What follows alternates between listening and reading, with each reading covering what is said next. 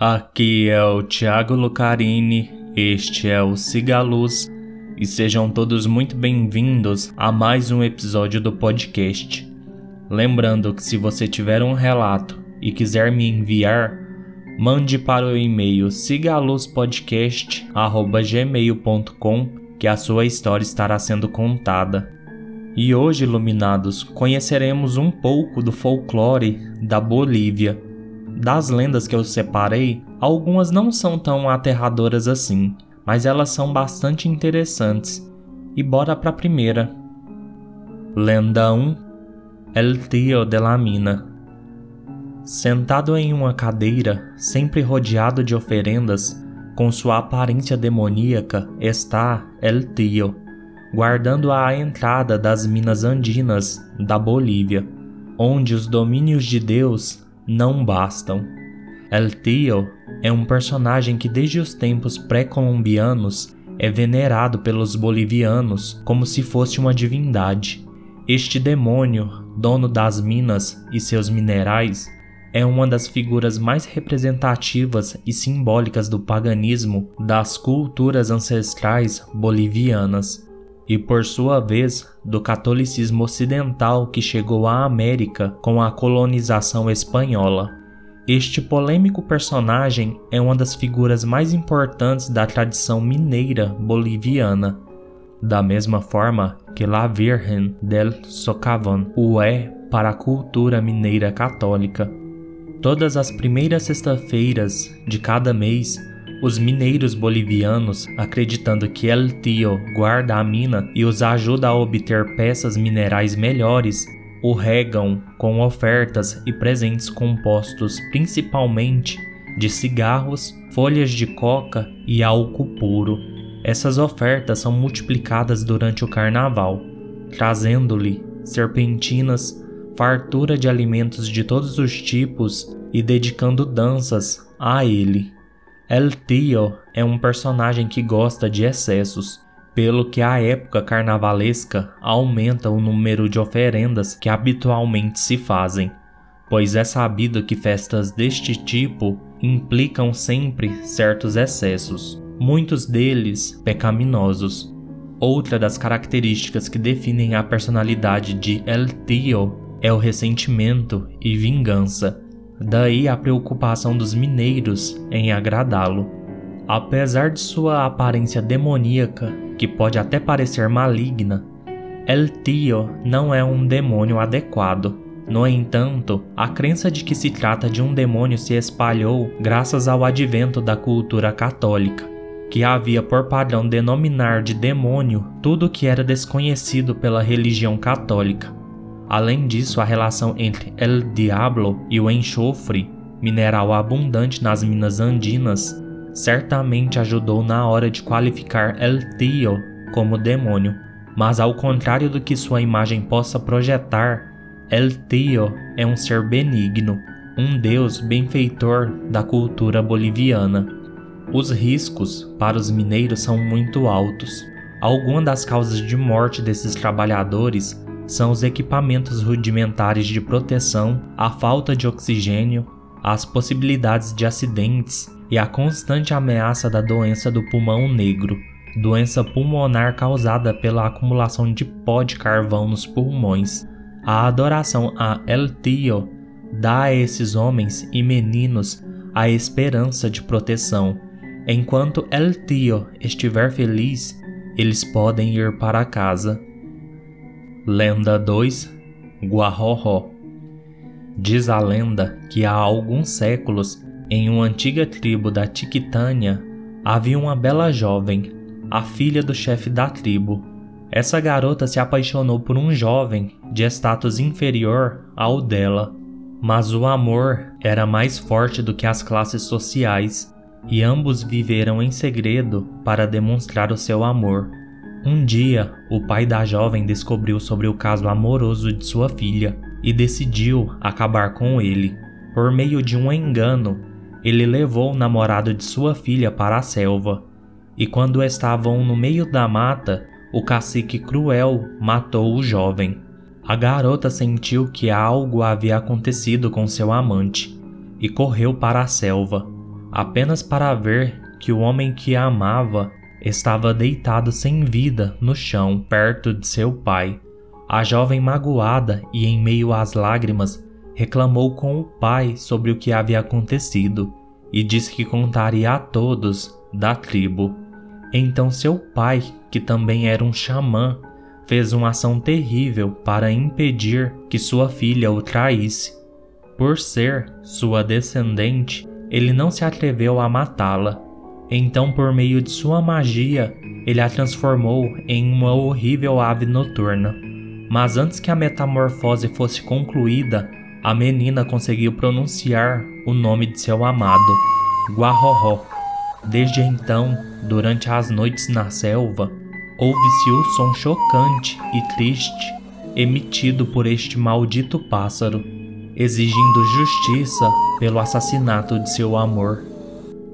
Lenda 3 El Riti Oriti é um ser mitológico bem conhecido nas diferentes culturas nativas das terras baixas da Bolívia. É descrita como uma cobra gigante que habita as profundezas de áreas com afluentes de águas como rios, lagos, piscinas naturais e cachoeiras. Ela é considerada uma divindade guardiã das águas, dando origem à vida.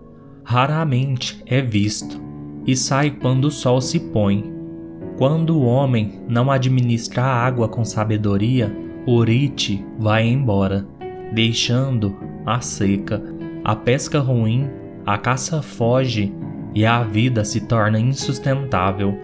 Para os indígenas da região de San José e San Miguel de Chiquitos, também está associada à pedra, às estrelas e à fertilidade feminina. É preciso homenagear Orite, porque se ele ficar chateado, põe em risco a prosperidade da pesca e a sobrevivência dos povos. Em algumas versões, é dito que quando um ser humano vê Orite, seja homem ou mulher, ele leva sua alma, e ao chegar em casa, o ser humano que foi roubado passa a ter atitudes malucas e começa a destruir a casa. Quando as pessoas percebem o que aconteceu, é difícil para elas conter o homem ou a mulher cuja alma foi roubada, já que eles se tornam muito fortes desde que se juntaram a Orite. Fumar livra o ser humano do espírito do Orite. Por isso, o fumo é o melhor amigo dos caçadores. Uma pesquisa indica que o mito se espalhou nas terras baixas da América do Sul pelas diferentes migrações da cultura Arawak, que datam de aproximadamente 4 mil anos atrás. O próximo tópico, iluminados, não se trata de uma lenda. 4. O caminho das Inhungas, ou Rota da Morte. Esta estrada foi construída nos anos de 1931 a 1936. Na verdade, passava de um caminho a uma estrada de veículos. A estrada foi originalmente construída pelos Incas, e o alargamento da mesma foi necessário para o trânsito dos veículos que se dedicavam ao negócio devido ao crescente comércio de mercadorias que aumentou consideravelmente. Alimentos, madeira, borracha, e outros de La Paz ao Yungas. Há muito tempo, os prisioneiros de guerra do Chaco construíram esta estrada e, uma vez concluída, foram atirados ao precipício. E foi daí que surgiu o nome A Rota da Morte. Disse que todos os prisioneiros paraguaios amaldiçoaram esta estrada e prometeram levar almas à morte com eles. Desse modo, quem é muito supersticioso explica as tantas mortes nessa estrada por meio de inúmeros acidentes. Não há estatísticas exatas sobre as mortes, mas fala-se em 200 pessoas por ano até a conclusão da nova rodovia no final de 2007. A nova rodovia de mão dupla tem 54 pontes e várias estabilizações de taludes Esta instalação demorou 10 anos. O principal motivo de sua construção foi, entre outras coisas, um acidente em 1994, no qual seis israelenses perderam suas vidas. Em 1995, o Banco Interamericano de Desenvolvimento concedeu à rodovia Iungas o título de estrada mais perigosa do mundo. Isso se deveu principalmente ao tráfego muito intenso, muitas vezes em más condições climáticas, neblina ou chuva, e ao seu estado natural que desde sempre esteve em uma área com risco de deslizamento de terra. Alguns acidentes memoráveis na Estrada da Morte. Um dos acidentes que é considerado o pior acidente de trânsito da Bolívia foi em 24 de julho de 1983, quando um ônibus derrapou, caiu em um barranco e 100 passageiros morreram. Em março de 1994, um ônibus com 60 passageiros bateu antes de chegar a Chuspipata. Entre esses passageiros estavam seis israelenses que caíram nas profundezas. Em agosto de 2007, deixou 60 vítimas fatais. Foi por causa desses acidentes que protestos foram organizados pelas comunidades que estavam interligadas por esta rodovia, e como resultado, a construção da nova rodovia foi acelerada e o tráfego foi restringido. Três ciclistas e um guia morreram em agosto de 2014, quando um transporte com um pequeno grupo de pessoas veio na direção oposta. Infelizmente, o motorista desse grupo veio bêbado e causou o terrível acidente. Em 2008, dois ônibus com 32 passageiros caíram 100 metros nas profundezas os restos ainda estão abaixo da formação rochosa El Zapo, que ainda está nas montanhas a 4.400 metros de altitude. Lenda 5 O Tesouro de Choqueiapo Um eremita idoso morava sozinho com seu cachorro na montanha, não muito longe de uma cidade aonde ia de vez em quando para renovar seu estoque de comida e roupas. O homem não fala muito e ninguém sabe realmente quem é ele. Tudo o que se fala com inveja é que aquele homem maluco é provavelmente um mineiro incrivelmente sortudo por ver pepitas de ouro brilhantes que tira do bolso para pagar suas compras. Os aldeões, com inveja de tanta riqueza, muitas vezes procuraram penetrar nos segredos do tesouro do eremita, mas não adiantou. O homem era muito prudente e, com seu velho rifle e seu fiel cão de guarda, cuidava para que cada um daqueles espiões gananciosos não se aproximassem de sua propriedade. Um belo dia, as visitas à aldeia do eremita cessaram e o seu cão passou a se apresentar aos aldeões com uma lista de compra de medicamentos prescritos pelo seu dono e acompanhados de pepitas de ouro. A notícia da doença do velho se espalhou rapidamente e todos correram de braços dados em direção à residência do eremita na esperança de saquear o seu tesouro. Dois adolescentes da aldeia aprenderam a viver sozinhos após a trágica morte de seus pais doentes.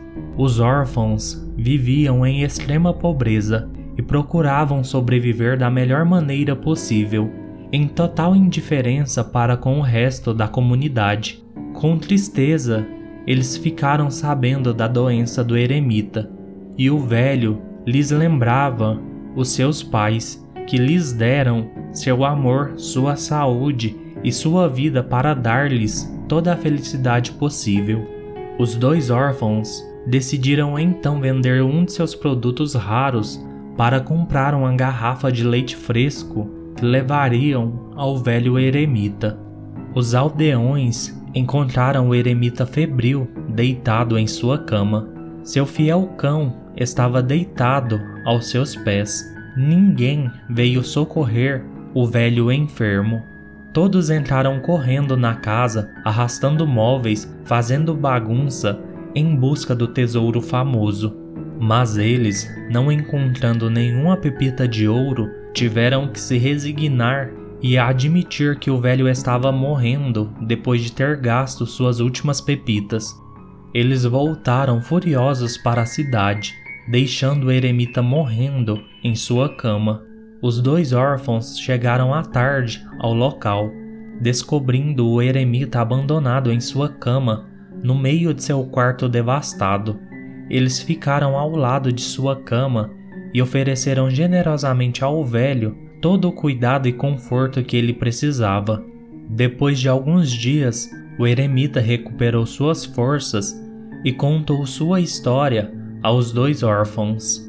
Ele teve uma vida cheia de sofrimento, onde a crueldade, o egoísmo e a ganância do povo o fez perder tudo o que havia de mais valioso no mundo, sua esposa e seus dois filhos, fato que o levou ao exílio naquele lugar isolado. E por acaso, ao cavar os alicerces da sua casa, ele descobriu uma grande sala secreta que cobria-se de um imenso tesouro de pepitas de ouro. O precioso metal certamente veio das margens do rio Choqueiapo, na época da grande civilização de Tiwanaku.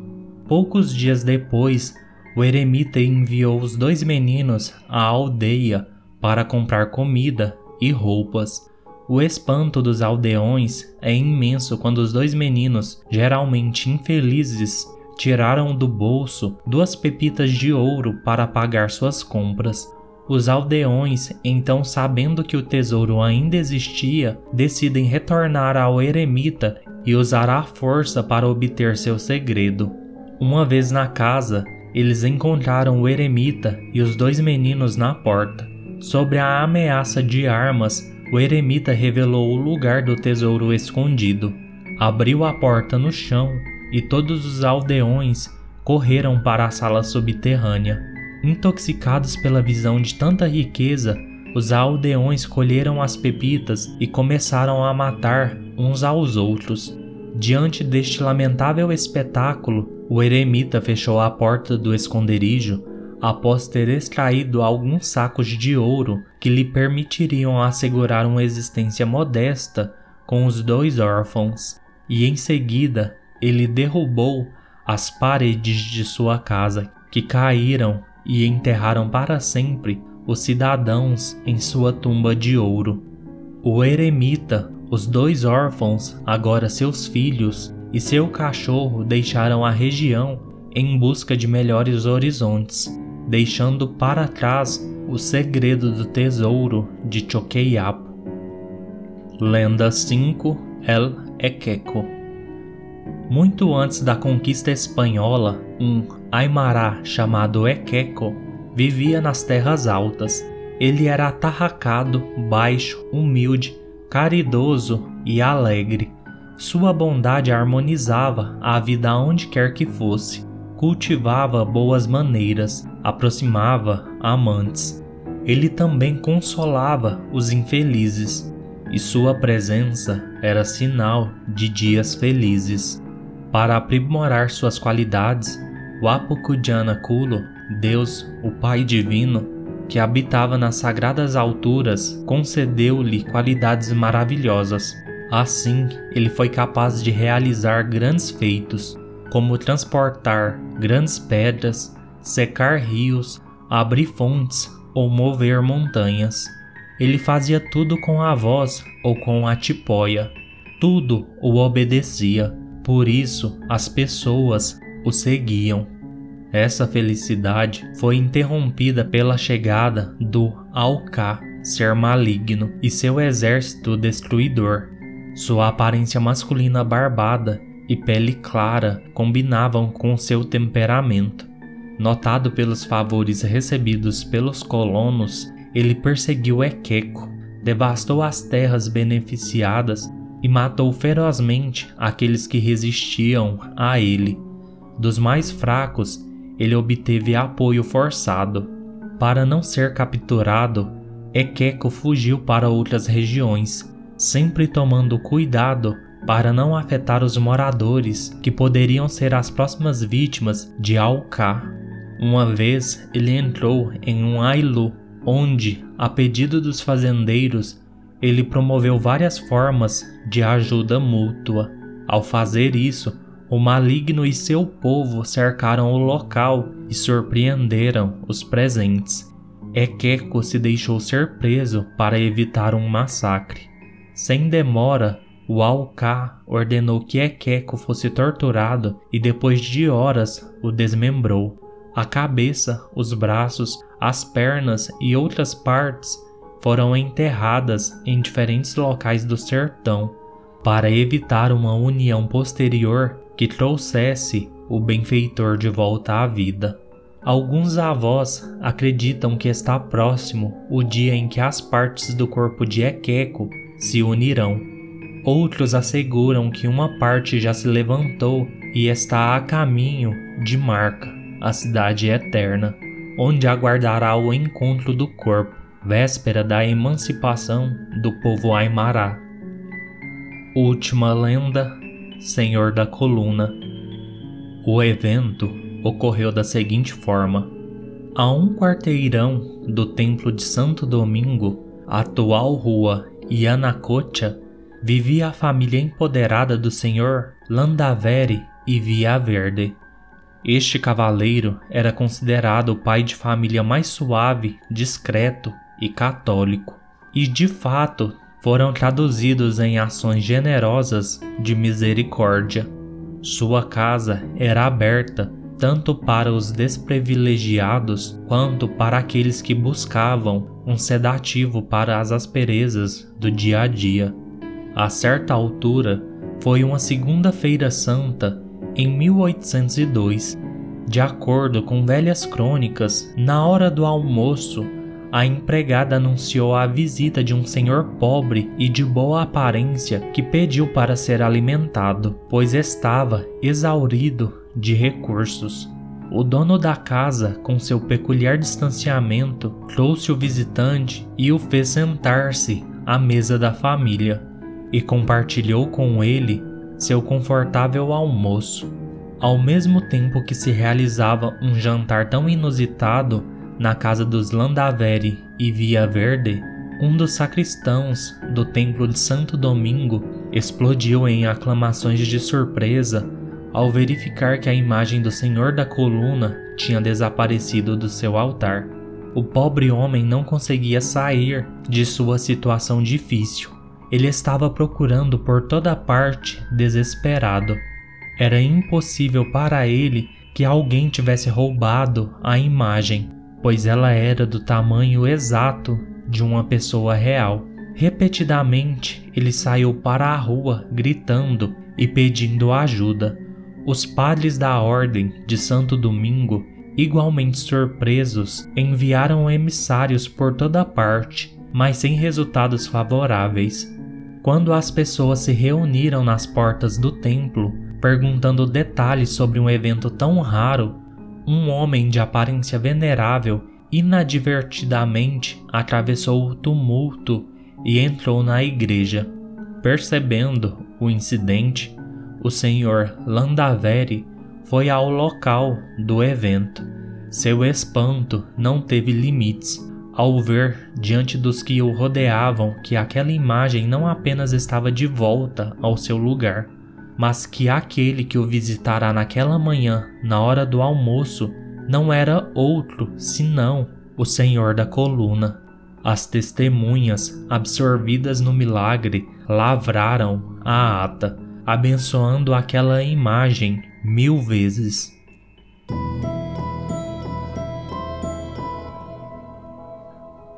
Bem iluminados, este foi o episódio de hoje. Espero que tenham gostado. Eu estou gostando muito de aprender sobre essas lendas e folclore de outros países e espero que vocês também.